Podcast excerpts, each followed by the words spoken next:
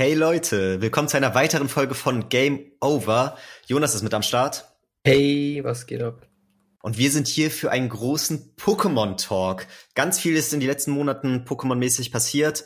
Pokémon Strahlende Diamant und Leuchtende Perle, die Sinnoh-Remakes sind erschienen. Und jetzt ganz frisch am Start, Pokémon Legenden Arceus ist auch am Start. Ähm, ja, und wir werden über beides reden. Es wird ein ausführliches Review zu Pokémon Strahlen der Diamant folgen, was ich durchgezockt habe. Aber jetzt zu allererst will ich erstmal so meine ersten Eindrücke von Legenden Arceus euch wiedergeben, quasi, weil, ja, das ist jetzt ganz frisch. Ich glaube, viele interessiert's. Wie ist das Spiel jetzt so? Ist die Grafik wirklich so scheiße, wie alle sagen? Wie kommt so das neue Gameplay rüber? Wie sind allgemein meine Erfahrungen? Momentan einfach ein sehr interessantes und frisches Thema. Wird auf jeden Fall auch noch mal eine ganze ausführliche Folge zukommen, wenn ich dann durch bin. Aber ich finde jetzt die ersten Eindrücke auf jeden Fall doch ganz interessant, weil es ja auch ein wahnsinnig interessantes Spiel ist, wo es jetzt so gameplay-technisch hingeht. Es macht es hebt Pokémon quasi auf ein neues Level. Es geht neue Wege. Es ist immer noch nicht so ganz deutlich, soll das jetzt ein neuer Weg sein, der weiter so geführt werden wird? Oder ist es jetzt eher so Spin-off-mäßig und dieses standardmäßige Pokémon, was wir alle kennen und lieben, wird trotzdem immer erhalten bleiben? Das wird sich jetzt alles so zeigen. Und ja, falls ihr die letzten Folgen gehört habt, wisst ihr, dass wir dem allen auch ein bisschen kritisch gegenüberstanden. Vor allem was die Grafik angeht.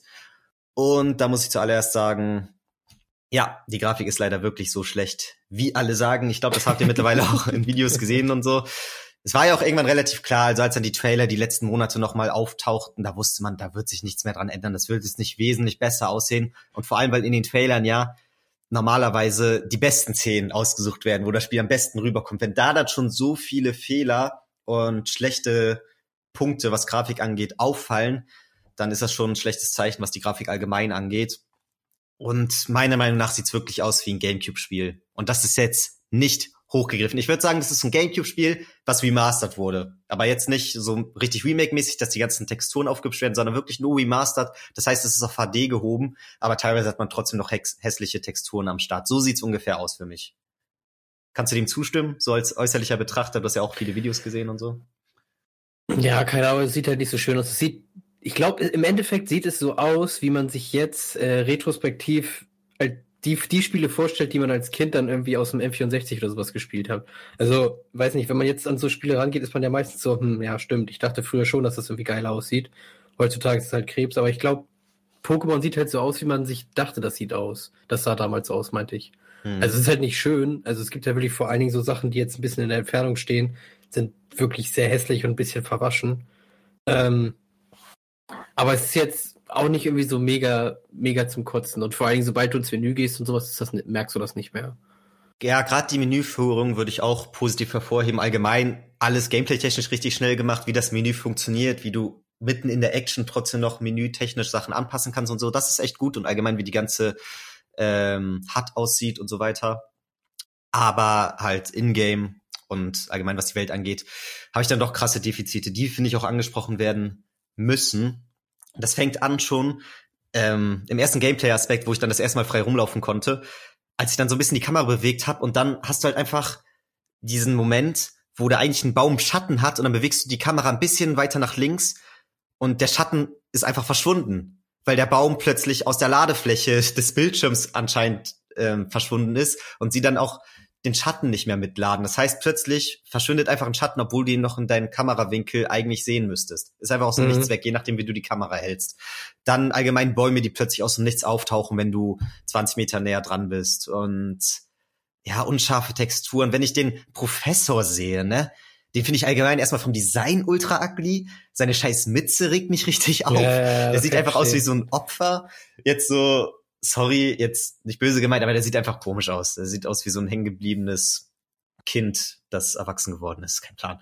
Und dann auch noch bei seinen, der hat ja so mäßig so ein Doktorkittel an oder sowas, kein Plan. Und da drauf die Texturen, die sehen einfach aus, als wären die nicht richtig geladen. Wie bei einem Spiel, wenn du noch so Vorschautexturen hast, bis dann die richtigen Texturen laden und dementsprechend sind die dann halt richtig pixelig und so. Und so sieht's aus, nur dass sie niemals richtig laden werden. Sie sind immer pixelig und ich denke mir, das sind Hauptcharaktere, die du öfter im Spiel siehst und denen verpasst du bei den Klamotten teilweise keine hochqualitativen Texturen. Also, das verstehe ich dann teilweise nicht. Und ich habe es mir schon so gedacht, dass das Spiel von der Open World im Ansatz, die sie halt hat, es ist kein richtiges Open World Spiel, aber jetzt, ich habe ja ein bisschen ein paar Stunden reingespielt, ich würde schon grundauf trotzdem als Open World Spiel bezeichnen, so wie es aufgebaut ist. Ja. Je nachdem, wie man seine eigene Definition da hat. Und ich glaube einfach, das war so ambitioniert, dass sie halt bei der Grafik ein bisschen cutten mussten. Ansonsten hätte es entwicklungstechnisch zu lange gedauert oder ja, sie hätten zu viel Aufwand betreiben müssen, was sie auf jeden Fall hätten machen müssen und können. Ähm, haben sie aber nicht gemacht.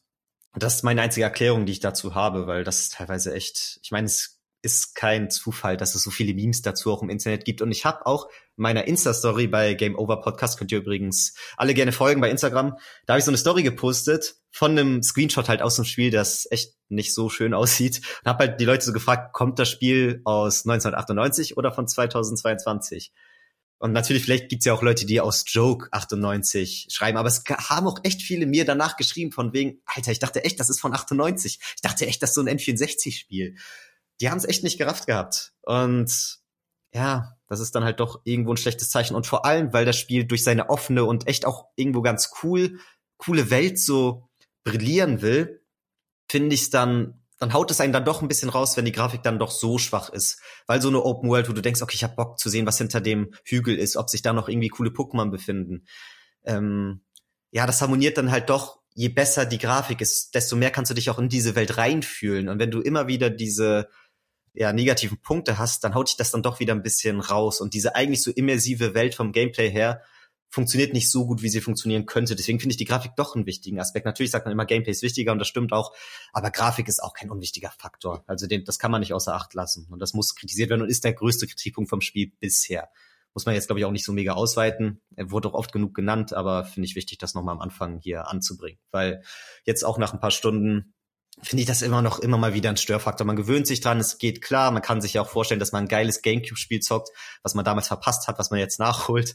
Ähm, und an sich ist es gameplay-technisch ein sehr, sehr interessanter und großer Schritt. Aber wie das so aussehen konnte, kann ich einfach trotzdem nicht wirklich nachvollziehen. Ich finde auch, die Pokémon sehen nicht so gut aus. Umso erstaunlicher, wie gesagt, dass die hat und alles Menütechnische dann doch so clean und schön designt ist. Also ich weiß nicht, ich habe das Gefühl, teilweise Game Freak hat diesen Sprung auf 3D einfach nicht so geschafft. Die waren damals echt so gut, diese geilen Pixel-Artworks zu machen. Also ich finde auch die Pokémon-Spiele von früher, das waren keine hässlichen Spiele, die waren für deren jeweiligen Handheld immer auf einem guten Niveau. Es gibt wenig Gameboy-Spiele, die geiler aussehen als Pokémon Gold und Silber. Die war, haben ja auch gefühlt so Farbe so richtig geil für den Gameboy Color etabliert so. Und ja, äh, also auch Smaragd, Blattgrün, Feuerrot waren geile, gut aussehende GBA-Spiele. Und natürlich auf dem DS waren jetzt Diamant, Perl, Platin, Hardgold zu Silber, Schwarz-Weiß und so weiter und so fort. Waren immer noch Pixel-Spiele, obwohl auf dem DS schon 3D-Grafik möglich war. Aber dafür waren sehr gut aussehende, cleane DS-Spiele, die zeitlos sind mit ihrem Pixel-Art. Und ich finde, seitdem Pokémon so 3D ist, auf dem 3DS ging es noch halbwegs klar, aber sie haben diesen Sprung, was eigentlich auf der Konsole möglich ist, haben sie nicht so ganz geschafft. Und ich habe das Gefühl, vielleicht müssten die einfach entwicklungstechnisch sich mehr Leute ranholen, die damit schon Erfahrung haben. Weil es dann halt doch so ein Ding ist, okay, du weißt, was sie vorher gemacht haben und jetzt ist es ein neues Gebiet für sie. Sie waren noch nicht auf diesem Heimkonsolengebiet so krass unterwegs und vielleicht haben sie nicht aktiv mit ihrem Entwicklerpotenzial nachgerüstet so, sondern haben das Team dann doch kleiner gehalten als nötig, um Kosten zu sparen. Ich weiß es nicht. Das sind alles nur Vermutungen. Ja, das ist halt so die Wirkung, die man dann so als Spieler hat. Aber egal, genug zum Grafikthema. Zum Grafikthema reicht jetzt, glaube ich, auch. Ähm, ja, das Gameplay, Leute, das Gameplay. Und da muss ich sagen, es gefällt mir echt gut. Es gefällt mir wirklich, wirklich gut. Es ist mega erfrischend. Es hat auf mich so ein bisschen diesen Pokémon Go-Vibe tatsächlich. Ähm, was einerseits negativ, einerseits positiv ist, weil es natürlich ähm, teilweise sehr, sehr direkt ist. Du siehst da Pokémon rumlaufen, du hast da im Anfangsgebiet sehr viele Bidiza, Staralili, es spielt ja im ehemaligen Sinnoh, bevor die Sinnoh-Region die Sinnoh-Region war. Und dementsprechend sind auch viele Pokémon, die aus Diamant und Perl bekannt sind, was ich auch gut finde. Irgendwie hast du immer wieder so diese Connections dazu und dementsprechend ist es storytechnisch auch so im Ansatz zumindest interessant. Ich finde so, wie sie es von den Dialogen her aufbauen, haut mich das eher raus, weil ich es dann doch ein bisschen langweilig erzählt finde. Aber immer wenn ich so einfach von der Welt her so Connections wahrnehme, finde ich es dann doch interessant, so zu wissen, okay, das ist hier so und so viele Jahre in der Vergangenheit. Und dann siehst du halt diese Pokémon und du kannst richtig viele Pokémon auch einfach direkt mit einem Ballwurf fangen. was ja. geil ist, weil es echt schnelles Gameplay bietet. Du kannst da einen Ball werfen, das eine Pokémon ist noch da, da ist der Ball noch am wackeln und du könntest eigentlich abwarten, ob das Pokémon im Ball bleibt oder nicht, aber du kannst währenddessen auch gleichzeitig dein Feuerriegel schon gegen den Baum werfen, wo er dann mit einer Attacke ein paar Aprikokos irgendwie runterschüttelt, die du dann zum Craften benutzen kannst. Craften auch ein ganz wichtiger Bestandteil. Und das hat teilweise so ein gutes Pacing, gleichermaßen aber auch ein bisschen, nimmt es halt diesen Wert von einem Pokémon-Fang so ein bisschen weg, was halt bei Pokémon Go auch schon so der Fall war. Es ist nicht mehr so, okay, geil, jetzt hast du ein Starali, jetzt hast du Bock, das aufzuziehen und irgendwie zu entwickeln und stärker zu machen, sondern du hast halt 20 Staralilis. So, weil du die eben mal so unterwegs mit einem Ballwurf easy fangen kannst und dadurch halt auch EP kriegst, deswegen nimmst du das auch gerne mal mit. Und dementsprechend ist so, der Fokus halt liegt wirklich auf diesem Fang, aber Fang in Massen. Und ich habe bis jetzt auch noch nicht so dieses Ding, dass ich krass das Gefühl habe, ich baue mir da ein Team zusammen, sondern wirklich eher so dieses Entdecken, ich habe Bock, was ist hinter diesem Hügel, was ist hinter diesem Bach, was könnten da für Pokémon sein? Dann bin ich irgendwie in einem neuen Teichgebiet, denkst so, ah geil, hier sind Enton, ich habe noch keinen Enton gesehen. Dann versuchst du das zu fangen, findest du es irgendwie cool, dann siehst du dann Haspiror.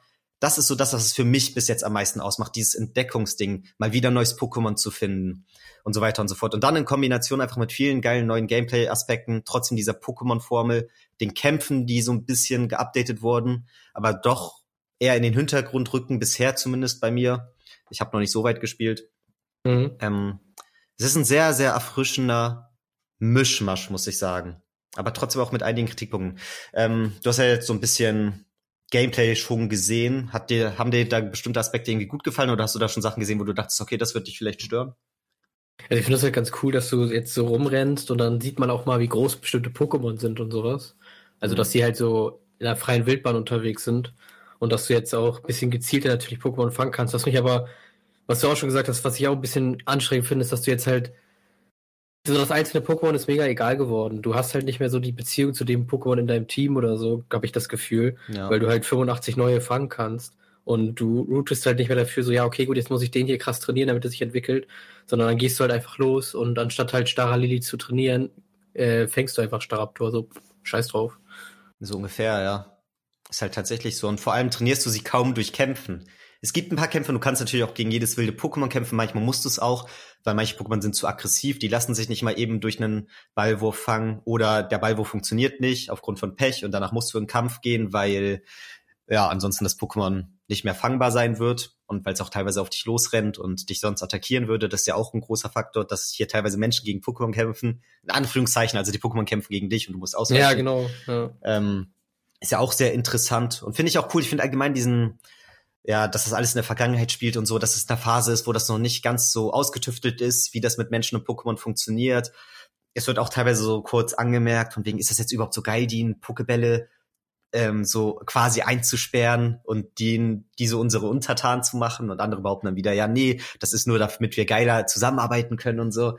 Das sind ja schon Faktoren, die wichtig sind, auch so für die gesamte Pokémon-Welt. Deswegen finde ich cool, dass es da auch so ein bisschen nochmal mehr erschlossen wird und in Dialogen auch erzählt wird. Aber dann ist ein weiterer großer Negativfaktor für mich bis jetzt, dass zu viel geredet wird und dass die Dialoge so uninteressant sind teilweise. Also an sich relativ früh hatte ich einfach Bock und dachte so, okay, ich will in dieses Anfangsgebiet und ich will einfach rumlaufen. Ich will gucken, was da für Pokémon sind, ich will Pokémon fangen, ich will das entdecken, so weißt du? Das ist so das, ja. worauf ich Bock hatte. Und du wirst immer wieder zurückgeworfen von Leuten, die dir uninteressante Scheiße erzählen. Dir wird ein neuer Charakter vorgestellt, der erzählt irgendwas, ein neuer Charakter, der erzählt irgendwas aber alles immer nur so halbwegs interessant. Da merkt man auch einfach, dass Pokémon da oder allgemein Nintendo mit vielen IPs echt in der Vergangenheit hängt, weil ja, warum da nicht mal Voice Acting reinbringen, Alter? Das wird das alles so viel mehr auffrischen und wäre eigentlich so zeitgemäß. Ich meine, selbst Zelda, wo das echt lange verhindert wurde, hat damit Breath of the Wild im Ansatz zumindest damit angefangen. Und hier hast du Textbox zu Textbox zu Textbox und willst eigentlich nur erkunden aber vor allem am Anfang wirst du immer so von Missionspoint zu Missionspoint hin und her getrieben und hast noch nicht so dieses Offene in der Welt. Selbst wenn du dann in der offenen Welt bist, wird dir relativ direkt gesagt, okay, jetzt versuch da einen Bidiza zu fangen. Jetzt versuch da mal an den Baum zu schütteln und so. Die wird halt noch sehr viel erklärt und du wirst sehr viel an die Hand genommen. Und das dauert für mich ein bisschen zu lange, bis du wirklich so richtig in diesem offenen Erlebnis bist, was das Spiel halt so auszeichnet, weißt du? Ich kann mir vorstellen, dass viele schon in den ersten ein, zwei Stunden so ein bisschen Interesse verlieren würden, weil du halt auch oft Leute hast mit mittlerweile einer relativ geringen Aufmerksamkeitsspanne und wenn sie dann da erstmal so lange Dialoge durchlesen müssen, die dir Sachen erklären, die du als Gamer mit halbwegs Grundwissen einfach schon weißt, dann ist es halt anstrengend. Muss ich sagen. Ja. Also, also das, das hatte ich auch im Gefühl, als ich äh, mir die Videos dazu angeguckt habe, dass du halt irgendwie gefühlt anderthalb Stunden lang im Tutorial, ich mach gerade Anführungszeichen, ja. äh, so verschwendest. Ist aber wirklich so ungefähr von der Zeit her. Ja. Glaube ich tatsächlich. Ähm, also ich bin, glaube ich, jetzt erst so wirklich auf dem Level, wo ich auch Nebenmissionen annehmen kann und die auch machen kann, wie, wo, wann ich Bock hab und mal ins offene Gebiet kann. Und entweder mache ich die Hauptmission oder ich mache erstmal anderen Kram und erkunde da viel. Ähm, Im Vorhinein konnte ich das noch gar nicht so viel machen, weil ich dann doch immer zu sehr an die Hand genommen wurde. Weiterer Faktor ist storytechnisch, womit ich echt nicht gerechnet hätte. Ich dachte wirklich, das spielt einfach da in der Vergangenheit. Aber tatsächlich ist man ja einfach so ein normaler Dude oder halt Mädel, je nachdem, was man auswählt und reist anscheinend in irgendeiner Form in die Vergangenheit. Ja, ja. Und anscheinend fällt man da einfach dann irgendwo bei einem Strand auf dem Boden, der Professor findet dich und denkt so, hä, was ist los, hä, woher kommst du? Und dann bist du halt plötzlich da so mäßig der Auserwählte aus irgendeinem Scheißgrund, der für die dann, für dieses Galaktik-Team da antritt, um so ein bisschen da zu forschen, die Pokémon zu fangen, den Pokédex voranzutreiben. Keine Ahnung, warum du das jetzt ausgerechnet machen musst, aber das fand ich fast ein bisschen schade, weil ich das irgendwie weird finde. Also ich finde storytechnisch nicht geil eingebunden. Ich denke so, mach das Spiel doch einfach in die Vergangenheit. Warum musst du mich jetzt so pseudomäßig in die Vergangenheit schicken? Vielleicht wird da noch viel erklärt, vielleicht hat das mit Dialga zu tun irgendwie, weil der ja auch ähm, viel für die Zeit verantwortlich ist, Palkia für den Raum. Vielleicht hat Arzeus da auch irgendwie seine Finger im Spiel, ich weiß es nicht. Aber ja, so wie das angefangen hat, das Spiel, da dachte ich schon so, okay, komisch. Ja, das fand ich auch ein bisschen merkwürdig. Vor allem, weil die tun halt so, also man fängt ein Pokémon und dann tun die halt so, als wäre man der, der auserwählte Gott oder so. ja. Und das, das lässt die Leute halt ganz schön dumm dastehen, weil es halt, weiß nicht, in jedem anderen Pokémon-Spiel immer halt Leute gibt mit ihren Carpadors oder sowas. Hm. Und keine Ahnung, das, das macht das Ganze irgendwie einfach ein bisschen bescheuert. Ja, ich glaube, sie wollten halt den Weg gehen von wegen, dass sie davon ausgehen, du hast schon Pokémon-Spiele gespielt, bist ein erfahrener Typ, reist in die Vergangenheit und zeigst jetzt den Leuten von damals, die noch keinen Plan hatten, wie es abläuft. Aber so bringen sie es halt auch von den Dialogen nicht rüber, weil ja, dafür hast du als eigener Charakter halt zu wenig Charaktereigenschaften, ne? Ja. So, also das ist auch wieder das Ding, was mich immer so nervt, dass der Protagonist echt so eine krass leere Hülle ist. Und früher ging's klar, da war das einfach so ein Pixel-Dude, der nichts gesagt hat, okay. Aber seitdem der da richtige Gesichtszüge haben könnte, regt mich das auf, weil er kaum Emotionen zeigt. Und wenn er Emotionen zeigt, ist das so richtig plump. Oh, da ist ein großes Pokémon aufgetaucht. Ich mache kurz meinen Mund auf und erhöhe meine Augenbrauen. Und irgendwie ja. sieht das teilweise einfach so dumm aus. Das ist bescheuert. Und nochmal, ich wollte nicht, ich wollte nicht die Grafik ansprechen, aber vorhin ist mir das auch Frage. Ja, sag. Ultra, Ultraschall verwirrt den Gegner, oder? Ja, verwirrt den okay. Gegner. Okay. Ähm, du spielst nebenbei gerade noch Pokémon Rot, deswegen? Ja, genau, genau. Okay. Ich habe übrigens, ich bin, ich bin in die Blattarena reingegangen und es war nur noch die Arenaleiterin, die ich besiegen musste. Also irgendwie habe ich da auch schon Vorarbeit geleistet. Wahrscheinlich bist du ins Pokémon Center danach und wolltest dich heilen. Ja, und dann habe ich gespeichert und wollte, wollte am nächsten Morgen weitermachen. Ist nie passiert. Genau. Jonas hat gerade bisschen das Pokémon-Fieber gepackt und er dachte, wenn er nicht Legenden Arzeus spielen kann, dann spielt er halt The Original hier nebenbei so ein bisschen, um in Stimmung zu kommen. Ja. Sehr cool. Also Wundert euch nicht, wenn dazu noch Kommentare im Laufe der Folge kommen. Auf jeden Fall, was ich noch sagen wollte, ist leider wieder Grafikthema, aber ich war vorhin dann in diesem Friseurladen, Friseursalon quasi und wollte dann so ein bisschen gucken, okay, inwiefern kann ich meine Frisur, Frisur ändern und wie das Blond aussieht. Das triggert mich so allgemein, die Haarfarben. die sehen einfach scheiße aus und das Blond, das ist einfach gelb. Das ist einfach gelb, das ist kein Blond und es sieht dumm aus. Ich mag allgemein die Optik nicht, die sie gewählt haben. Ich habe das Gefühl, kennst du die Trailer und du kennst ja sicherlich auch das Cover Art, wo dann manchmal so ein CGI gerenderter Trailer kommt in so einem coolen mhm. Cell Shading Look, wo sie dann an dieser Bergkante stehen, an dieser Klippe irgendwo und gucken irgendwie den Horizont hinunter mit so ein paar Pokémon. Das hat echt eine schöne Optik und es sieht so aus, als würden sie diese Optik auch fürs Gameplay gewählt haben wollen, aber konnten es nicht umsetzen und dann ist es so eine hässliche Zwischenoptik geworden so. So wirkt es auf mich. Ja, kann sein. Also ich glaube auch, die werden halt nicht angefangen haben, an der Grafik zu schrauben, sondern die werden erstmal das, äh, die Welt gebaut haben und sich dann Gedanken gemacht haben über halt die Poké und den Pokédex und wie das Gameplay stattfindet. Und dann ist ihnen aufgefallen, dass sie halt keine Zeit mehr haben, wahrscheinlich für die Grafik. Ja. So, das könnte ich mir halt vorstellen. Ja. Dann im Dorf ruckelt es teilweise leider ein bisschen. Es hält sich in Grenzen und stört mich jetzt nicht so extrem. Ich denke mir dann nur so, ich hatte zumindest die Hoffnung, wenn sie die Grafik so auf einem schlechten Level halten, dass das vielleicht zugunsten der Framerate ist. Aber so mega stabil ist die Framerate dann doch nicht. Ich habe das Gefühl, bis jetzt in diesen offenen Grasgebieten ist es tatsächlich besser als im Dorf. Bis jetzt ist mir am meisten im Dorf aufgefallen. Das ist jetzt auch nicht schlimm, aber da habe ich das Gefühl, das sind eher stabile 15 Frames als 30. Also es okay. hat auch nicht so krasse Einbrüche, sondern es ist durchgehend dann einfach ein bisschen schlecht. Und wenn du irgendwie Flug-Pokémon oder so im Hintergrund gesehen hast, das ist auch ganz interessant, Garados fliegt anscheinend. Wusste man ja vorher auch immer nicht so ganz. Das ist anscheinend Flug-Pokémon, man hat es eher öfter im Wasser gesehen. Hier sieht man es relativ früh schon im Spiel in einem Gebiet, dass er da irgendwie einfach so 30 Meter über der Luft umherschwebt und rumfliegt. Okay. Und, Geiler Typ. Ja, und das teilweise, wenn er näher dran ist in der flüssigen Animation, aber wenn er weiter weg ist und die das nicht so gut laden, dann ist das einfach eine Abfolge von drei Frames in so einer Stop-Motion-Animation. Das sieht dann auch richtig kacke aus. Ah, egal. Und im Dorf muss ich auch sagen, ich finde das Dorf nicht so geil aufgebaut. Es ist halt so ein bisschen dieser Hauptpoint bisher, wo man immer wieder zurückkommt, wo man dann Sachen kaufen kann, wo man seine Pokémon lagern kann. So quasi das Box-System, wo man dann wohl irgendwie auch Aprikokus anbauen kann, damit man die schneller vermehren kann und so. Also es gibt halt diese standardmäßigen Hotspots, man kann sich, man kann sich neue Klamotten kaufen, man kann sich auch umziehen und so. Aber dann gibt's eine richtig große Reihe an einfach Wohnhäusern anscheinend. Und am Anfang wird ja auch relativ wenig, wirst du da nicht so krass rumgeführt, sondern du kannst dich auch einfach von alleine umsehen. Und letztens war ich dann da einfach an dem Punkt, wo ich dachte, okay, guckst du dich mal um, was da so abgeht. Und dann wollte ich eigentlich durch jedes Wohnhaus, weil manchmal hast du da ja auch interessante NPCs, mhm. die dir irgendwie Items geben oder so. Zumindest bei den früheren Spielen. Und dann gehe ich da durchs erste, das ist wirklich eine Anreihung an auf jeder Seite zehn Wohnungen oder so. Einfach Copy-Paste, Wohnblock an Wohnblock an Wohnblock. Richtig doof. So eine Reihe einfach komplett. Dann gehe ich in die erste Wohnung, ist einfach eine Frau, die einen Satz sagt, nichts Interessantes, ich gehe wieder raus. Jedes Mal eine fünf bis zehnsekundige Ladezeit, wenn ich da rein oder raus gehe. Dann gehe ich in die nächste Wohnung, gar keiner drin. Gehe ich in die nächste Wohnung, gar keiner drin. In die nächste Wohnung wieder eine Frau, die einfach nur einen Satz sagt, der uninteressant ist. Und da dachte ich mir so, okay, scheiß drauf, da ist mir meine Lebenszeit zu kostbar für, habe ich mir den Rest auch nicht mehr angeguckt. Aber ich bin mir trotzdem nicht hundertprozentig sicher, ob da vielleicht noch ein interessanter Laden dazwischen ist. Weil so geil ist das gar nicht aufgebaut. Du siehst, erkennst gar nicht so krass von außen. Ist das nur eine un uninteressante Wohnung oder ist das vielleicht irgend so ein Restaurant, wo ich mir geiles Food kaufen kann für meine Pokémon oder so? Man weiß es nicht. Also diesbezüglich finde ich das Dorf ein bisschen doof aufgebaut, obwohl es an sich ja schon interessant gemacht ist mit das so als dem so als Hauptspot und dann diesen Gebieten außenrum. Ich war bis jetzt auch erst in diesem ersten großen Gebiet. Ich weiß aber, dass es mehrere gibt und ich bin positiv überrascht von der Größe der Gebiete. Also ich finde das echt eine schöne Größe so. Ähm, hätte ich nicht mhm. gedacht, dass man da dann doch so viel zu erkunden hat. Und ja, am meisten macht mir halt Spaß, dieses Erkunden, zu sehen, okay, geil, jetzt sind da wieder Paras, jetzt fängst du ein paar Paras. Ich weiß nicht, ob du schon realisiert hast, wie der Pokédex aufgebaut ist. Weißt du, wie der funktioniert? Nee, nicht so ganz, aber ich habe schon mitbekommen, dass die Leute irgendwelche großen und kleinen Pokémon suchen und sowas und dass das teilweise ein bisschen abgefuckt ist.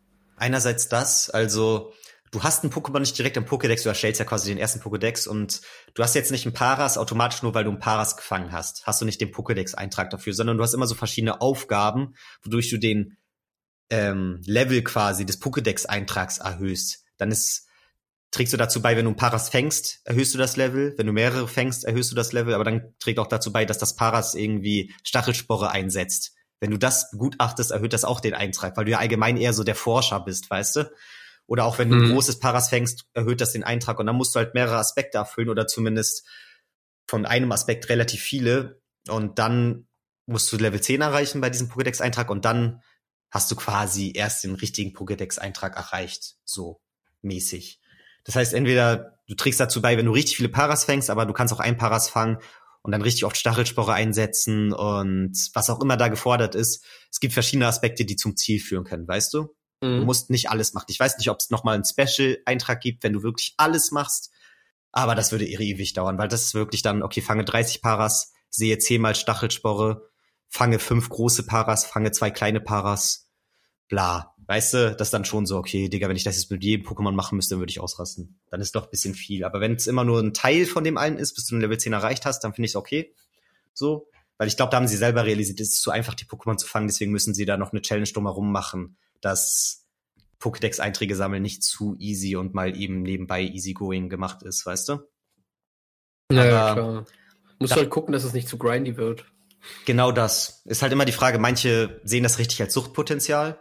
Also habe ich auch schon gehört, okay, die verlieren sich da richtig drin und haben Bock, okay, jetzt will ich das sammeln, jetzt will ich das sammeln. Kann auch richtig Bock machen, kann aber auch zu anstrengend sein, wenn es halt zu viel ist, wenn es zu viele Ebenen hat. Deswegen finde ich gut, ich hatte zuerst Angst, dass man alles machen muss, aber es ist halt nur eine Anzahl der verschiedenen Aufgaben, bis Level 10 erreicht ist. Das ist ganz gut. Mhm. Dann haben sich viele Gameplay-Aspekte geändert, allgemein was Pokémon angeht. Deswegen ähm, finde ich auch dieses Teamaufbauen und Kampfgefühl ist einfach ganz anders, weil zum Beispiel, wenn jetzt mein Feurigel auf Level 17 ist oder so, wo es sich entwickelt, dann entwickelt es sich nicht automatisch, sondern du musst ins Pokémon-Menü gehen und kannst auswählen, dass du es jetzt entwickeln lässt.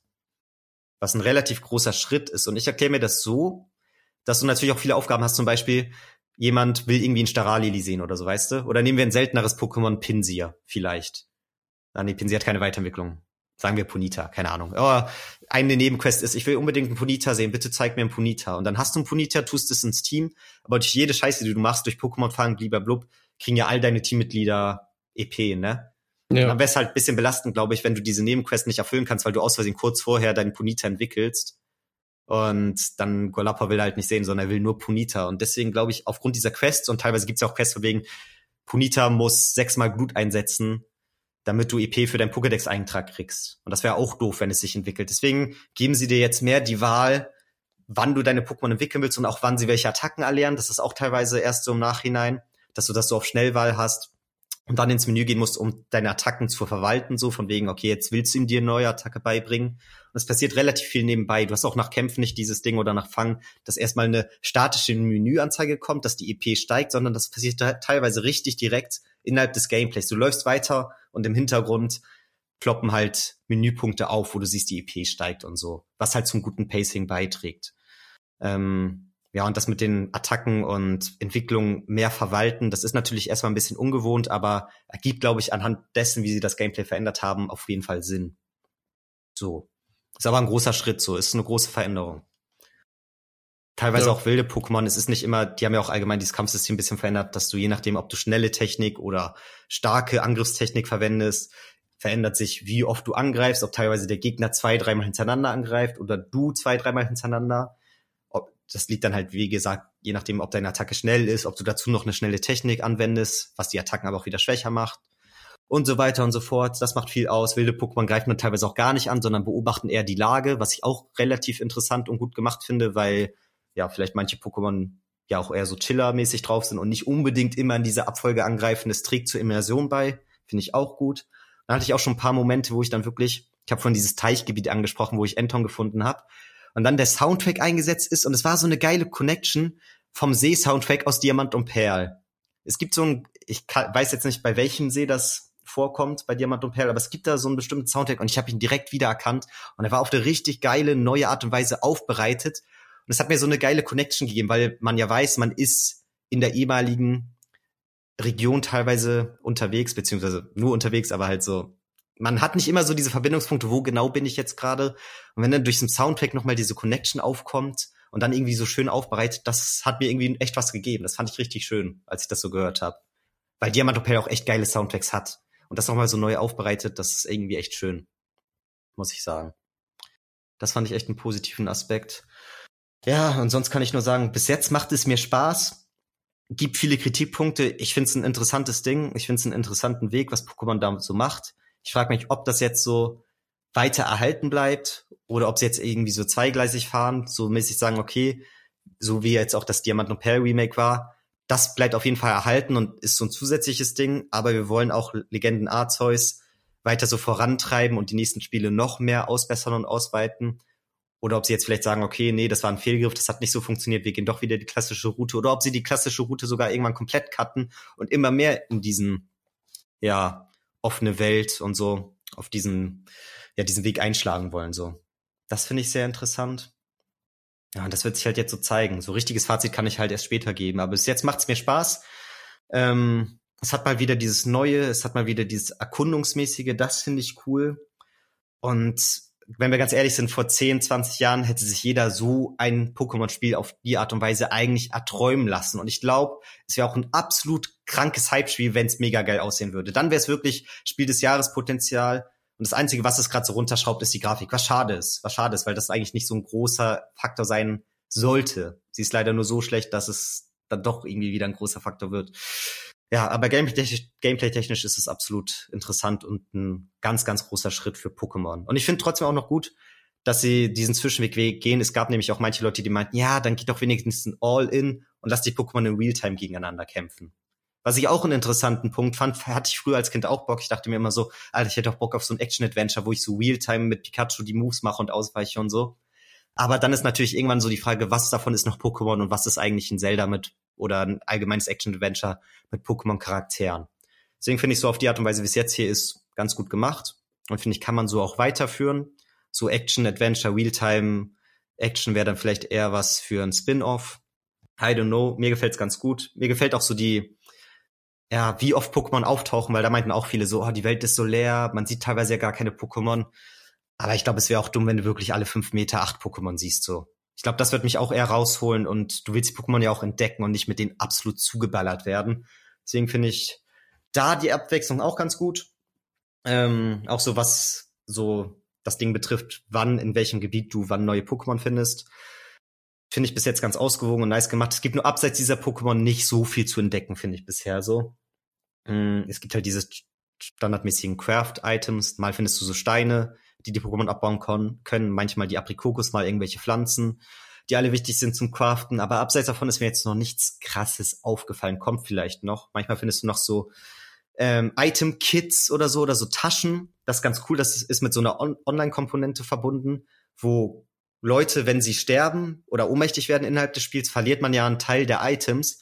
Und du kannst quasi da teilweise Items von anderen Spielern finden, beziehungsweise diese Taschen mit Items, die sie verloren haben. Wenn du die einsammelst, kannst du sie denen quasi zurückschicken. Das heißt, da ist noch so eine Online-Komponente mit drin, wo du dir gegenseitig hilfst. Und dafür kriegst du dann auch eine Belohnung. Das war ganz cool, als mir das heute aufgefallen ist.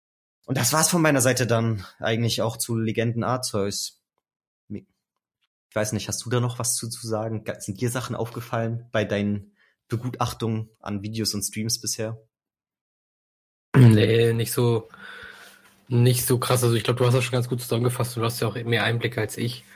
Äh, ich finde das ein ganz guter Punkt, was du noch gesagt hast, dass die Welt nicht so überladen sein sollte mit Pokémon. Das finde ich eigentlich auch. Weil sonst wird das doch irgendwann mega dumm. Ähm, weil dann gibt es halt nur eine Route oder ein großes Feld, wo alle Pokémon drauf sind.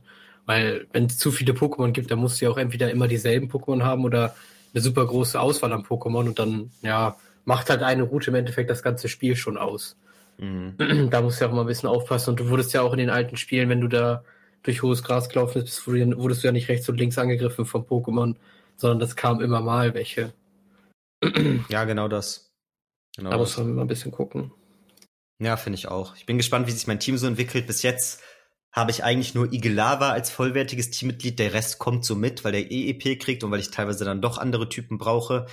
Aber das ist noch so ein leichter negativer Aspekt, den ich auch nicht so ganz nachvollziehen kann allgemein, wie sie die Spiele jetzt released haben. Warum kommt, kommen die Remakes von Diamant und Perl im November und jetzt Legenden Arceus direkt im Januar und dann auch noch mit so einem ja ähnlichen, mit so einer ähnlichen Thematik, ne? Weil jetzt kommen halt wieder die ganzen Sinnoh-Pokémon, die du erst im Remake letztens gefangen hast. Also ich will jetzt nicht nochmal Bammelin und Shinux und Staralili ins Team nehmen, weißt du? Mhm. Jetzt will ich erst recht eine Abwechslung. Da habe ich schon bei Remake gestruggelt. Welche sollen ins Team? Wen soll ich da nehmen? Und inwiefern habe ich Bock auf Abwechslung? Und jetzt kommt halt wieder so viel in dem Schema. Ich glaube, später kommt auch noch viel Abwechslung, aber ja, deswegen halte ich mich so ein bisschen zurück. Ich trainiere alle so ein bisschen mit, aber Iglava ist eigentlich mein einziges vollwertiges Mitglied und lass mich halt überraschen, was ich da noch so finde. Und das ist halt das Coole, da können wir auch diesen Übergang machen zum Diamant und Perl Remake, weil bei Legenden Arceus habe ich wirklich noch diese Überraschung und finde vielleicht hinter irgendeiner Ecke ein krasses Pokémon, wo ich Bock habe, gegen zu kämpfen, wo ich denke, wenn ich das fange, ist richtig geil, das ist bestimmt voll selten. Und das in meinem Team zu haben, ist heftig und das ist ein paar Level über meinem Team. Aber ähm, aber ich kann trotzdem versuchen, das ist auch das Geile und gibt mir auch diesen Open-World-Aspekt, dass du nicht so, ja, dass du halt wirklich in ein Gebiet gehen kannst, wo du merkst, okay, fuck, das sind die Pokémon wirklich zu stark für mich, ich verpiss mich lieber wieder. Das ist halt das, was für mich auch Open World ausmacht. Ähm, und das hatte Diamant und Perl halt jetzt nicht so da war halt wirklich dieses Ding, Digga, ich kenne das Spiel in- und auswendig, habe das schon fünf, sechs Mal durchgespielt, habe jetzt wieder die Remakes und sie waren halt wirklich fast eins zu eins dasselbe nochmal. Wir haben es im Vorhinein oft angemerkt gehabt. Ähm, ja, werden die die Sachen ausbessern, war in den Trailern vielleicht nur nicht darauf hingewiesen worden und bestimmt werden sicherlich zumindest die Platin-Inhalte und Ausbesserungen drin sein. Und Pustekuchen, es wird fast nichts verändert. Die negativen Aspekte, die wir an Diamant und Perl hatten, die waren leider immer noch weiterhin vorhanden.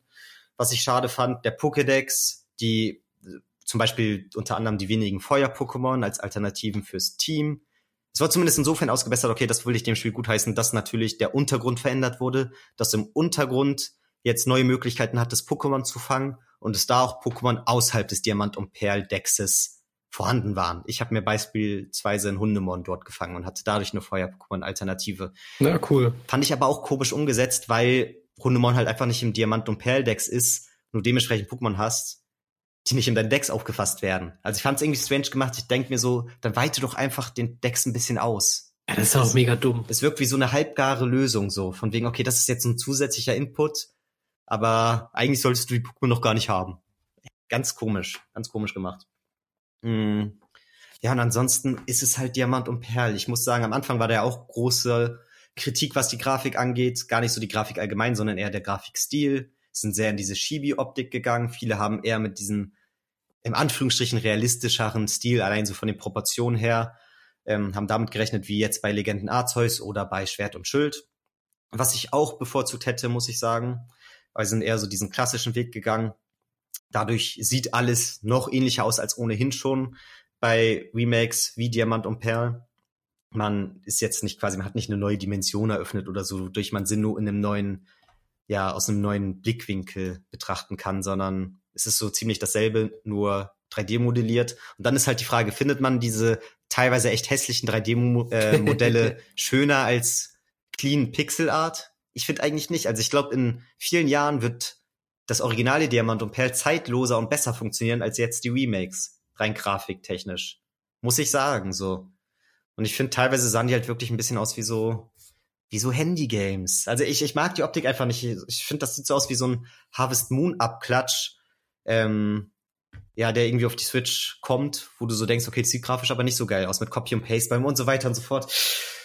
Ich war nicht der größte Fan, habe mich dann aber mit der Zeit dran gewöhnt ähm, kam dann drauf klar, ich fand vor allem in den Kämpfen sieht's eigentlich ganz geil und clean aus. Ich mochte die Hintergründe da größtenteils ganz gerne, ähm, weil die dann doch oft angepasst waren auf die jeweilige Umgebung und dann irgendwie echt schön designt waren.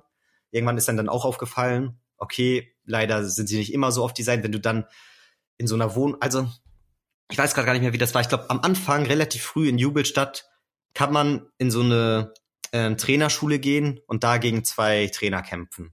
So eine Pokémon-Schule oder so. Okay. Relativ am Anfang. Und so, da ja, war ich glaube ich, richtig ja. überrascht. Weil ich glaube, da war sogar das Innenleben des Hauses, glaube ich, ausmodelliert, wenn ich mich nicht täusche. Kann auch gerade sein, dass ich mich täusche. Und dachte ich so, ah krass, haben sie jetzt wirklich selbst für so zwei, drei Kämpfe im Storyverlauf nur extra eine eigene Kampf-Area 3D modelliert. Hätte ich geil gefunden. Und dann ist mir aber später aufgefallen, dass es doch echt viele Spots gibt, wo sie dann eher so einen standardmäßigen grau-weißen Matsch-Hintergrund umherpacken, wo du so richtig merkst, okay, in diesem Wohnungsgebiet gibt's nicht so viele Kämpfe, deswegen hatten sie keinen Bock dafür extra eine Area zu gestalten, so weißt du. Hm. Und vor allem bei den Team Galactic Kämpfen fällt das auf, weil die sind echt an vielen verschiedenen Spots und da haben sie dann sich so gedacht, okay, bevor wir da jetzt verschiedene oder ob wir, bevor wir da wieder so einen Standard-Hintergrund haben in Grau oder zu viele Orte modellieren müssen, geben wir Team Galactic allgemein einfach so einen lila Galaxy-Hintergrund jedes Mal, wenn man kämpft. Und das hat mich auch immer rausgezogen. Ich denke, nur weil ich jetzt in der Stadt mit Team Galactic kämpfen muss, bin ich nicht plötzlich irgendwie in Space zwischen Sternen und Planeten. So. Fand ich auch strange. Ja, und dann ein Kritikpunkt halt so ein bisschen. äh, Da musste ich mich auch selber so oft hinterfragen. Ist es ein Kritikpunkt, dass die ganzen Pokémon von den Spots her, wo sie auftauchen und so, fast eins zu eins identisch geblieben sind? Eigentlich ja nicht. Also ich muss sagen, bei den früheren Remakes hat's mich ja auch nicht gestört. Hard Gold Soul Silver, Omega Rubin und Saphir, die habe ich auch gefeiert. Da war es gefühlt mega lang her, dass ich die Originalteile gespielt hatte und ich hatte einfach Bock, wieder in die Welt einzutauchen. Und irgendwo will man dann ja auch wieder einen Kleinstein an der Stelle fangen, wo man schon früher einen Kleinstein gefangen hat und das nicht irgendwie missen wollen. Deswegen, Remake heißt ja nicht unbedingt, dass man sich neu erfinden muss, aber irgendwie hatten dann doch die früheren Remakes immer mehr eigenes Herz und mehr Eigeninitiative so ergriffen, hatte ich auch so das Gefühl. Von den Aspekten und von den Gameplay-Sachen, die da eingebaut wurden, hat Gold und Silver hatte die Pokémon, die dir hinterherlaufen. Ähm, hatte allgemein eine richtig, richtig schöne, neu aufbereitete Optik, fand ich. Es hatte ähm, so eine Sport-Area, ich weiß gar nicht mehr, wie die heißt, noch konntest du so Minispiele mit deinen Pokémon machen, so Triathlon-mäßig und so, was richtig geil war. Und auch abseits davor, ähm, davon irgendwie auch noch einige Aspekte. Es hat allgemein noch Pokémon auf so ein neues Level gehoben, weil die Generation 2 noch viele altbackende Aspekte hatte, was so das Gameplay angeht, wie so Spezial- und physischer Angriff und Verteidigung funktioniert. Es war in der vierten Generation dann relativ neu und modernisiert und war dementsprechend wichtig, das halt so auf dieses Level zu heben. Ja, dann zum Beispiel bei Omega Rubin und Saphir haben sie ausgenutzt, dass in Generation 6 die Mega-Entwicklungen eingeführt wurden und haben ganz viele coole neue Mega-Entwicklungen für Generation 3, für die Pokémon von da halt eingeführt. Ähm, dann hat du neue Mega-Entwicklungen für deine Starter und so, was cool war. Ähm, die haben die eine Stadt bei der Elektro-Arena, ich weiß gerade nicht mehr, wie sie heißt, haben sie komplett überarbeitet, war ganz anders aufgebaut und auch aufgebessert. Und jetzt bei Diamant und Perl hast du eigentlich gar nichts, außer halt wirklich der abgedatete Untergrund, der aber auch selbst ein paar Aspekte von früher nicht mehr hat, weil früher konntest du da richtig geile Geheimbasen bauen, so, die du selbst gestalten konntest, in Anführungsstrichen richtig geil, also die waren schon ganz nett. Mittlerweile gibt's nicht mal mehr die Geheimbasen, sondern du hast nur eine Geheimbasis, wo du so Statuen aufstellen kannst, die dann so ein bisschen bestimmen, welche Pokémon in den Areas häufiger auftauchen, ob eher Elektro-Pokémon oder Pflanzen-Pokémon auftauchen. Das heißt, sie haben sogar Aspekte von den Originalen weggenommen. Und dazu dann auch noch die Platin-Aspekte, die so easy gewesen wären, damit einzubauen, ähm, die einfach damals schon Diamant und Perl geupdatet haben, vom, ja, einfach davon, wie einsteigerfreundlich es ist, beziehungsweise auch wie, ja, dass es einfach besser funktioniert, dass es paar Aspekte einfach ausgebessert hat. Und selbst die werden jetzt hier nicht berücksichtigt. Das ist für mich einfach unverständlich zu 100 Prozent. Es gab natürlich Verbesserungen. Die VMs sind mittlerweile nicht mehr an den Pokémon gebunden, sondern die funktionieren über deinen Poketch oder wie der heißt, diese Armbanduhr, die du hast. Das ist gut, aber das ist auch das Mindeste, was ich so erwarte, weil das ist jetzt seit zwei, drei Generationen Standard. Und wenn sie da wieder zurückgerudert wären, ja, dann wäre das für mich ein absolutes Unding gewesen. Und ja, dann muss ich sagen, ich weiß nicht, ich habe eine ganz bestimmte Verbindung zu Generation 4 von Pokémon. Ich habe die damals echt geliebt. Ich habe die echt richtig, richtig viel gespielt. Und Diamant war, glaube ich, so mit das Spiel, wo ich meine meiste Spielzeit drin hatte mit 150 bis 180 Stunden, was für mich schon echt, echt krass war. Weil, wenn wir ehrlich sind, eigentlich bist du mit dem Pokémon-Spiel nach 30 Stunden durch maximal und ja. danach ist halt nur Postgame. Das heißt, es ist schon krass, danach noch so viel zu spielen. Äh, fand ich zumindest so. Natürlich gibt's auch die, die 300, 400 Stunden drin haben, aber die spielen das dann auch auf eine andere Art und Weise.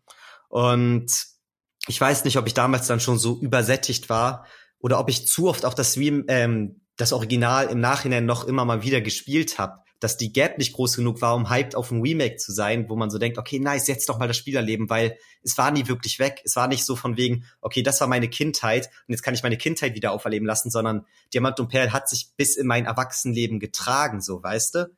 Das war immer so Thema und deswegen war es nicht so, okay, jetzt kommt das Remake und geil, ich bin wieder in der in der Generation unterwegs und hab mega die Nostalgie. Und ich glaube, das ist so ein bisschen auch mein eigenes Problem, was ich mit den Spielen hab. Ähm, ja, deswegen habe ich mich da auch oft selber hinterfragt. Und ich glaube, das hätte halt anders laufen können, wenn sie mehr Eigeninitiative mit dem Spiel ergriffen hätten und da auch noch mal ein eigenes Ding gemacht hätten, weil dann hätte es mich wieder auf eine andere Art und Weise abgeholt, weil ich dann wieder Neues entdecken, also ja, dann hätte ich wieder Neues entdecken können. Das hatte ich hier in dem Spiel wirklich nur im Untergrund, wo ich teilweise dachte, okay, jetzt habe ich Bock, die neuen Untergrundhöhlen zu erforschen und zu gucken, was da so für Pokémon unterwegs sind. Das war echt so das einzige Mal. Und der Rest war halt so, kannte man schon. Und das ist ja nicht unbedingt was Schlechtes, das gehört ja auch zum Remake dazu, aber für mich persönlich hat es diesmal einfach nicht so gut funktioniert. Muss ich sagen. Muss ich sagen, ich mache heute echt irgendwie krass lange Monologe, muss ich sagen. Ähm, ja, ist aber auch gut, weil ich bin hart konzentriert. Echt? Was machst du gerade? Bist du in der Pflanzenarena immer noch? Nee, die habe ich ja schon, das habe ich doch gesagt, ich musste dann nur noch die Trainer, die äh, Trainerleiterin besiegen. Ich bin da schon lange durch. Ich habe noch auf einer anderen Route was nachgeguckt, aber da kann man auch nicht weiter und ich bin jetzt gerade dabei, in dem Turm ein paar Trainer zu besiegen. Ah, im Turm, im Turm. Also ähm, Geisterturm da. Ja, genau. Ich gehe da jetzt schnell hoch, um den Typen zu retten, weil von dem kriege ich die Flöte. Ah, stimmt. Ja. Hast du das gegoogelt oder weißt du das noch? Äh, ich habe es gegoogelt. okay. Ja, ich bin mir gerade nicht sicher. Teilweise habe ich dann auch das Ding, dass ich denke, da lohnt es ja nicht hochzugehen, weil später kommst du ja nicht weiter. Aber du musst da hoch, die Flöte holen, dann den Rest machen und dann kriegst du erst das Hilfscope, mm. um später da wieder weiter hochzugehen. Also ich finde allgemein die Kanto-Region echt ein bisschen complicated aufgebaut, wenn ich ehrlich bin. Was auch ganz gut ist, weil man hat ab diesem Punkt, wo du gerade bist, zumindest ein bisschen Freiheiten. Geht man rechts die Route runter bei dem Relaxo, geht man links den Fahrradweg bei dem Relaxo. Ja, genau. Man hat zumindest ein bisschen mehr Freiheiten und ich glaube, das mögen viele auch im Vergleich zu später, wo man einfach eine Route geht, statt Route, statt Route, statt und kaum Abzweigungen oder so vorhanden. Ja, das, das ist wirklich so. Und ich muss auch sagen, Bibo ist MVP, also der, der ist voll stark. Das ist ja auch das Interessante an der ersten Gen. Es gab ja so ein paar Attacken, die waren damals viel krasser als später. Du, nein. Die haben einfach heftiger funktioniert. So einen ich weiß nicht, Nadelrakete wahrscheinlich nicht, aber so bestimmte Sachen wie zum Beispiel Wickel, die waren halt einfach OP. Ja, Wickel und sowas war mega. Oder zum Beispiel Sandwirbel. Wenn du zweimal einen Gegner mit Sandwirbel getroffen hast, konnte er danach nicht mehr treffen. Ja, genau. Ich glaube, früher wurde auch die Genauigkeit noch krasser gesenkt als später. Das haben die ein bisschen ausgebessert. Psycho-Pokémon war noch absolut krank damals, also Simsala. Auch krasser MVP der ersten Gen. Aber egal, zurück zu Diamant und Perl. Ähm, es ist kein schlechtes Spiel, Leute. Es macht auf jeden Fall Spaß ich habe auch von vielen mitbekommen, die da echt viel Spaß mit hatten, weil es ist im Endeffekt immer noch Pokémon. Die Pokémon-Formel, die macht halt Bock. Ich glaube, wenn du einen anderen Bezug zur vierten Gen hast, zu Diamant und Perl, wenn es länger her ist, wenn du vielleicht noch gar nicht gezockt hast, dann macht dir das Spiel auf jeden Fall Bock. Ich meine, so ein paar Sachen wurden ja auch ausgebessert. Ist, diesmal laufen dir ja auch Pokémon hinterher. So ähnlich wie bei Hard Gold und zu Silver. Das wollten Fans ja schon lange wieder. Und das haben die hiermit wieder eingeführt, was ganz cool ist. Was mich da ein bisschen stört, ist, dass fast alle Pokémon hardcore langsam sind selbst welche, die eigentlich echt schnell sind und du läufst als Trainer immer dein Pokémon eigentlich davon und das muss irgendwie hinterherkommen auf Krampf. Das finde ich ein bisschen schade. Mhm. Dann sind ein paar Sachen einfach nicht krass durchdacht. Ich finde komisch, du hast keine richtige 360-Grad-Steuerung, weil es ist ja jetzt mit einem Stick anstatt Steuerkreuz, aber irgendwie kannst du trotzdem nur in, ja, ich glaube nur hoch, runter, links, rechts und die Diagonale. Beziehungsweise vielleicht hast du noch zwei Abstufungen der Diagonale. Und ist jetzt Nitpicking so, aber das hat mich dann doch schon gestört, wenn ich so da rumlaufe mit meinem Stick und dann merke aber, wenn er eine Abstufung hat, wie er rumläuft, wenn er sich nicht so clean um die Kurve bewegt, sondern plötzlich, okay, jetzt geht er 90 Grad und jetzt geht er 75 Grad, so weißt du, und du merkst so richtig den Skip dazwischen, animationstechnisch. Ja, okay, das ist komisch. Das hat mich dann schon gestört. Und dann gibt's ja auch diese eine Eisarena, ähm, die so funktioniert, dass du quasi da so Schneebälle hast und du kannst dann immer vom Eis, also das geht in die Mitte von der Arena, geht's halt tiefer und außen ist es höher und dann kannst du immer dem Na, cool. das Eis runterrutschen und dadurch die Schneebälle kaputt machen. Ja, genau. So, weißt du? Da ich dann auch so, das war so dumm, ich habe alle Trainer da erstmal besiegt gehabt. Ähm, denk so, okay, gleich mache ich dann die Arenaleiterin, alle Eisbälle sind weg, jetzt ist quasi der Path gecleant und ich kann da gleich einfach easy zur Arenaleiterin. Und dann wollte ich noch mal raus bei dem Pokémon Center mich heilen, gehe wieder zurück rein, sind alle Schneebälle respawned. Ja. Mega nervig. Ich glaube, das war damals auch schon so auch Kleinigkeiten, genau. die man genau. hätte ausbessern können. Und dann aber ein dummer Bug, der mir aufgefallen ist, wo man dann auch so merkt, mhm. die haben diese äh, 3D-Steuerung, beziehungsweise dass man mehr als vier Richtungen hat, eigentlich wieder nicht beachtet bei der Entwicklung, weil an sich ist es ja wichtig, dass du da immer so, ja, wie gesagt, die richtigen Wege gehst, um die richtigen Schneebälle kaputt zu machen, um dann einfach straight in die richtigen Richtungen dich zu schieben, um dann zur Arenaleiterin zu kommen. Und an sich habe ich aber gesehen in dem Video, dass du einfach straight zur Arenaleiterin kannst, dann bist du da an so einer Ecke, kurz vor ihrer Erhöhung, wo du dann nicht hochkommst, weil es halt eine Erhöhung ist, aber wenn du das dann so diagonal gegenrennst, die ganze Zeit gegen Schneeball und ihre Erhöhung, dann glitschst du dich einfach hoch. Ja, auch nicht schlecht. Weil sie nicht geblickt haben, das da zu beachten, dass man ja diagonal da irgendwie so gegenlaufen kann. Also richtig dumm. Und das sind halt so Kleinigkeiten. Ich weiß, das jetzt auch nicht weltbewegend und viele Spiele haben Bugs. Aber sowas, ja, fällt dann halt in der Gesamtheit eher negativ auf, muss ich sagen. Ich hatte aber auch wirklich, wie gesagt, meinen Spaß mit den Spielen. Ich kam dann da irgendwann in eine Phase rein. Ich glaube, das war dann an irgendeinem Wochenende, wo ich eh ein bisschen rumgegammelt habe und dann einfach mal mittags meine Switch in die Hand genommen habe. Schön im Handheld-Modus habe ich gezockt. Und dann hat es irgendwie einfach Bock gemacht. Ich bin so in einen Modus gekommen, wo mein Team halbwegs aufgebaut war, wo ich Bock hatte, okay, wen nimmst du als nächstes ins Team? Dann hatte ich ein Luminion, wo ich dachte, geil, endlich mal wieder neues Pokémon, neues Fisch-Pokémon, was ich so in der Form noch nicht benutzt habe, ist mal ein bisschen was anderes. Und dann finde ich einfach random ein Shiny Boilin. Einfach random. Ich hatte echt lange kein random Shiny mehr, war mega geil, habe ich gefangen, hat auch alles geklappt. Dann war die Frage, okay, nehme ich Luminion oder Boilin ins Team? Ah, schwierig. Ich habe dann ja doch immer das Ding, dass ich ein Pokémon-Spiel so angehe, dass ich mich so fühle, als wäre ich so ein Pokémon-Anime und als hätte ich wirklich so eine Bindung zu dem Pokémon und eigentlich muss ich schon an Luminion festhalten, weil ansonsten bin ich voll der Scheißtrainer, der es wegwirft, nur weil ich jetzt eine bessere Alternative gefunden habe, sondern da ist ja schon eine emotionale Bindung dahinter so, ein auf den, wisst ihr, aber ja, aber dann ist Builin halt trotzdem echt ein random Shiny und das ist echt schon selten so, was einfach zu finden. Und ist dazu auch noch ein Pokémon, was gar nicht so schlechte Stats hat und ins Team gepasst hat. Und irgendwie habe ich da auch Bock drauf. Und dann ist die Frage, nimmst du es ins Team? Ich habe es ins Team genommen, muss ich sagen ähm, ja, ich habe mir so vorgestellt, einer auf den Luminion chillt jetzt bei Professor Eibe im Aquarium, so, ne? Dem er hat doch keinen Bock auf Pokémon kämpfen und dachte, er chillt sich dann einen ab. So auf ganz entspannt. Ähm, und dann, ja, dann war ich halt irgendwie im Modus und es hat dann auch teilweise paar Stunden am Stück echt Bock gemacht. So ist dann halt einfach Pokémon, hat Bock ein bisschen zu grinden, man hat Bock sein Team aufzubauen und geht dann da einfach durch die Routen, rackert die Arenen ab und es macht einfach Spaß. Also die Phasen hatte ich auch und ich glaube, die haben viele andere auch gehabt.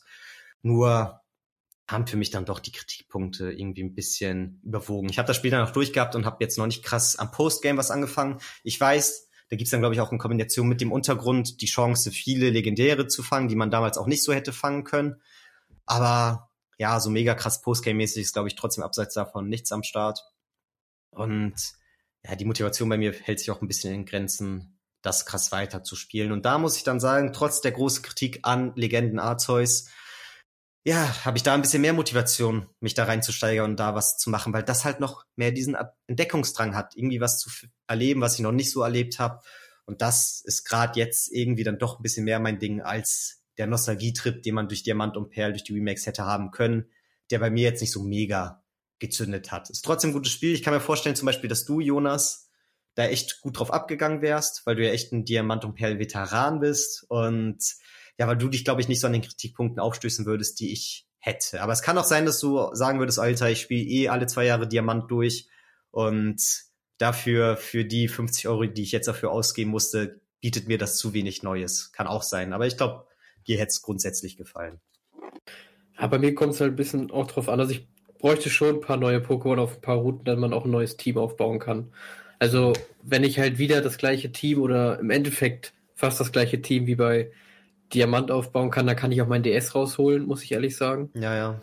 Ähm, ja, das, das, das finde ich dann ein bisschen schwierig. Aber insgesamt finde ich schon interessant und vor allen Dingen gehst du ja auch mit, also das Diamant und Per geht ja dann auch schon in eine neue Richtung von der Grafik her und du spielst es halt dann auf der Switch und sowas, das wäre ja schon was anderes. Ja, das stimmt. Das stimmt. Sieht ja auch in den Kämpfen nicht schlecht aus. Muss man auch ja. mal sagen. Ähm, also ich glaube, viele, die dann echt das letzte Mal auf dem DS gespielt haben, für die ist dann ja doch ein größerer Schritt, das jetzt in 3D und HD zu sehen und so. Ähm, Wahrscheinlich. Ja, nur alle, die jetzt so jeden kleinen Step mitgemacht haben, die merken dann halt doch, dass es an vielen Stellen stagniert und ja, sind dann doch eher von sowas verärgert. Ja, ich glaube, wir müssen das jetzt auch nicht krass weiter in die Länge ziehen, weil ich habe eigentlich alles gesagt. Ähm, ich würde sagen, jeder kann zugreifen, je nachdem, was so seine Interessensgebiete sind und was man so erwartet. Ich kann, glaube ich, Legenden Arceus doch ein bisschen mehr empfehlen, weil es für einen ähnlichen Preis irgendwie dann doch mehr bietet, rein gameplay-technisch. Würde ich auch sagen, von dem, was ich gesehen habe. Ja, und dann doch ein bisschen mehr, ja, allgemein revolutioniert, Pokémon-technisch zumindest, dann doch gameplay-technisch moderner ist als Diamant und Perl. Und ich glaube, Diamant und Perl hat jeder von uns noch irgendwo im Regal liegen. Das heißt, wenn man da jetzt irgendwie krass Bock drauf hat, dann hat man vielleicht sogar einen krasseren Nostalgietrip, wenn man das Original spielt. Da ist ja auch das Ding, dass die vierte Gen echt so viel eingeführt hat, ähm, so rein, wie die Kämpfe funktionieren und wie das ganze System funktioniert mit den verschiedenen Attackenarten und so. Das seitdem war eigentlich nicht mehr so eine Generationsüberholung. Und ich glaube, deswegen hat Game Freak auch dieses Remake eher so hinten angeschoben, weil bei allen anderen hatte das immer noch irgendwo einen Sinn. Okay, es war echt hardcore schwierig, GBA-Pokémon auf die neueste Generation zu übertragen. Du hattest echt irgendwie fünf, sechs Zwischenstationen. Du musstest von Blatt Grün auf, oder sagen wir Rubin und Saphir, musstest du auf Diamant und Perl übertragen, indem du beides in dein DS Lite hast und in deinem originalen DS, weil nur da, nur da GBA und DS-Slot gleichermaßen drin war.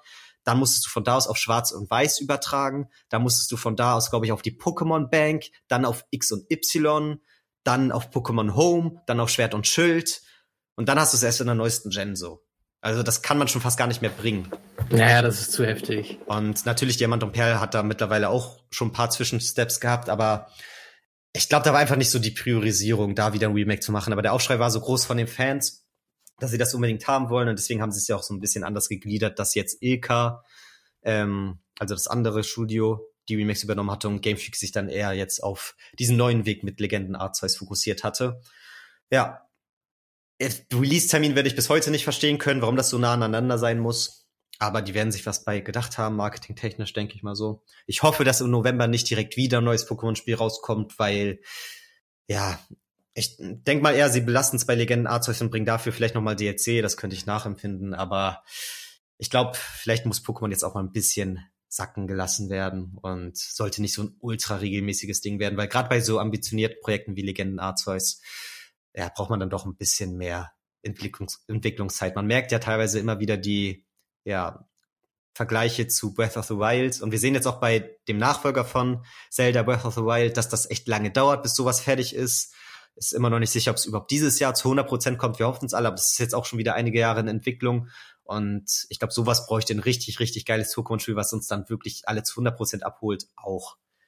Deswegen, ja, ich hoffe, Game Freak nimmt die Kritik wahr und ja, passt die jeweiligen Sachen an und hält aber auch an den positiven Aspekten fest, die jetzt auf jeden Fall schon vorhanden sind. Und dann, ja, sieht es, glaube ich, für Pokémon doch relativ rosig aus in der Zukunft. Es ist einfach eine riesige IP, es ist ein riesiges Franchise, was die Leute sowieso abholt. Und ich finde es gut, dass neue Wege eingeschlagen werden. Und ja, bleibt auf jeden Fall immer noch als großer Fan am Start, muss ich dann einfach sagen. ja. ja, das ist gut. Das ja. ist gut. Ich bin mal gespannt, wo das Ganze noch hingeht. Also ich hoffe, dass sie das so ein bisschen. Ich glaube nicht, dass im Endeffekt, so wie Legend Arceus jetzt ist, so soll Pokémon, glaube ich, nicht unbedingt in die Zukunft gehen. Ich glaube, Kämpfe sollten schon noch ein bisschen wichtiger sein und das sollte auch nicht so inflationär sein, dass man einfach jedes Pokémon, weiß nicht, 85 Mal hat und dann die ganze Zeit auch wieder freilässt und so. Ähm, aber so halt dieses, mit dieser bisschen offenen Welt, mit diesen Gebieten, die du halt, wo du hinreisen kannst und dass du dann in denen offen rumlaufen kannst. Äh, das ist schon sehr schön und dass du halt endlich mal so Pokémon richtig in Action siehst, das macht schon Spaß. Ja, ja. Wie gesagt, echt Kindervorstellungen oder Kindheitsvorstellungen, die man ja sich damals nur erträumen lassen konnte und jetzt geht zumindest ein ja, großen Schritt in die Richtung. Aber ich finde deinen Punkt nochmal sehr wichtig, natürlich. Also ähm, Legende Arceus geht dann doch teilweise zu sehr auf diesen Fangaspekt und Vielleicht finden sie später ein richtig geiles Zwischending, wo beides gleichermaßen gut abgeholt ist. Und wo dann auch wieder Arenen existieren, aber du trotzdem offene, geile Gebiete hast. So ähnlich wie es bei Schwert und Schild ja auch schon versucht wurde. Da hatten sie auch schon dieses offene Gebiet, nur ja, sehr viel klassischer noch. Dass du da jetzt nicht direkt Pokebälle auf die Pokémon einfach werfen konntest und so. Was ich einen coolen Aspekt finde, das hat ja teilweise schon so Third-Person-Shooter-Mechanik. Ähm, ja, da gilt es jetzt so verschiedene Aspekte, die gut funktionieren, miteinander zu kombinieren. Und dann funktioniert das hoffentlich ja, dann bleibt mir zu sagen, hören wir uns spätestens wieder bei der finalen Legenden Arceus Folge dann. Wir haben jetzt schon richtig viel zu dem Spiel gesagt, aber ich glaube, wenn ich dann wirklich Kommt durch noch. bin, kommen dann noch mal viele andere Aspekte dazu, ähm, die genauso diskussionswürdig sind. Viele andere Spiele sind auch in den Startlöchern. Ich habe schon von Ratchet Clank erzählt, Halo. Vieles wird da folgen. Das Gaming-Jahr ist voll wie sonst was. Das wird auch ein geiles Game Over ja dementsprechend. Januar habt jetzt schon mal gut angefangen und ich hoffe, ihr seid beim nächsten Mal auch wieder dabei bei einer neuen Folge. Haut rein und schnappt sie euch alle, Leute. Bis dann. Ciao. Ciao.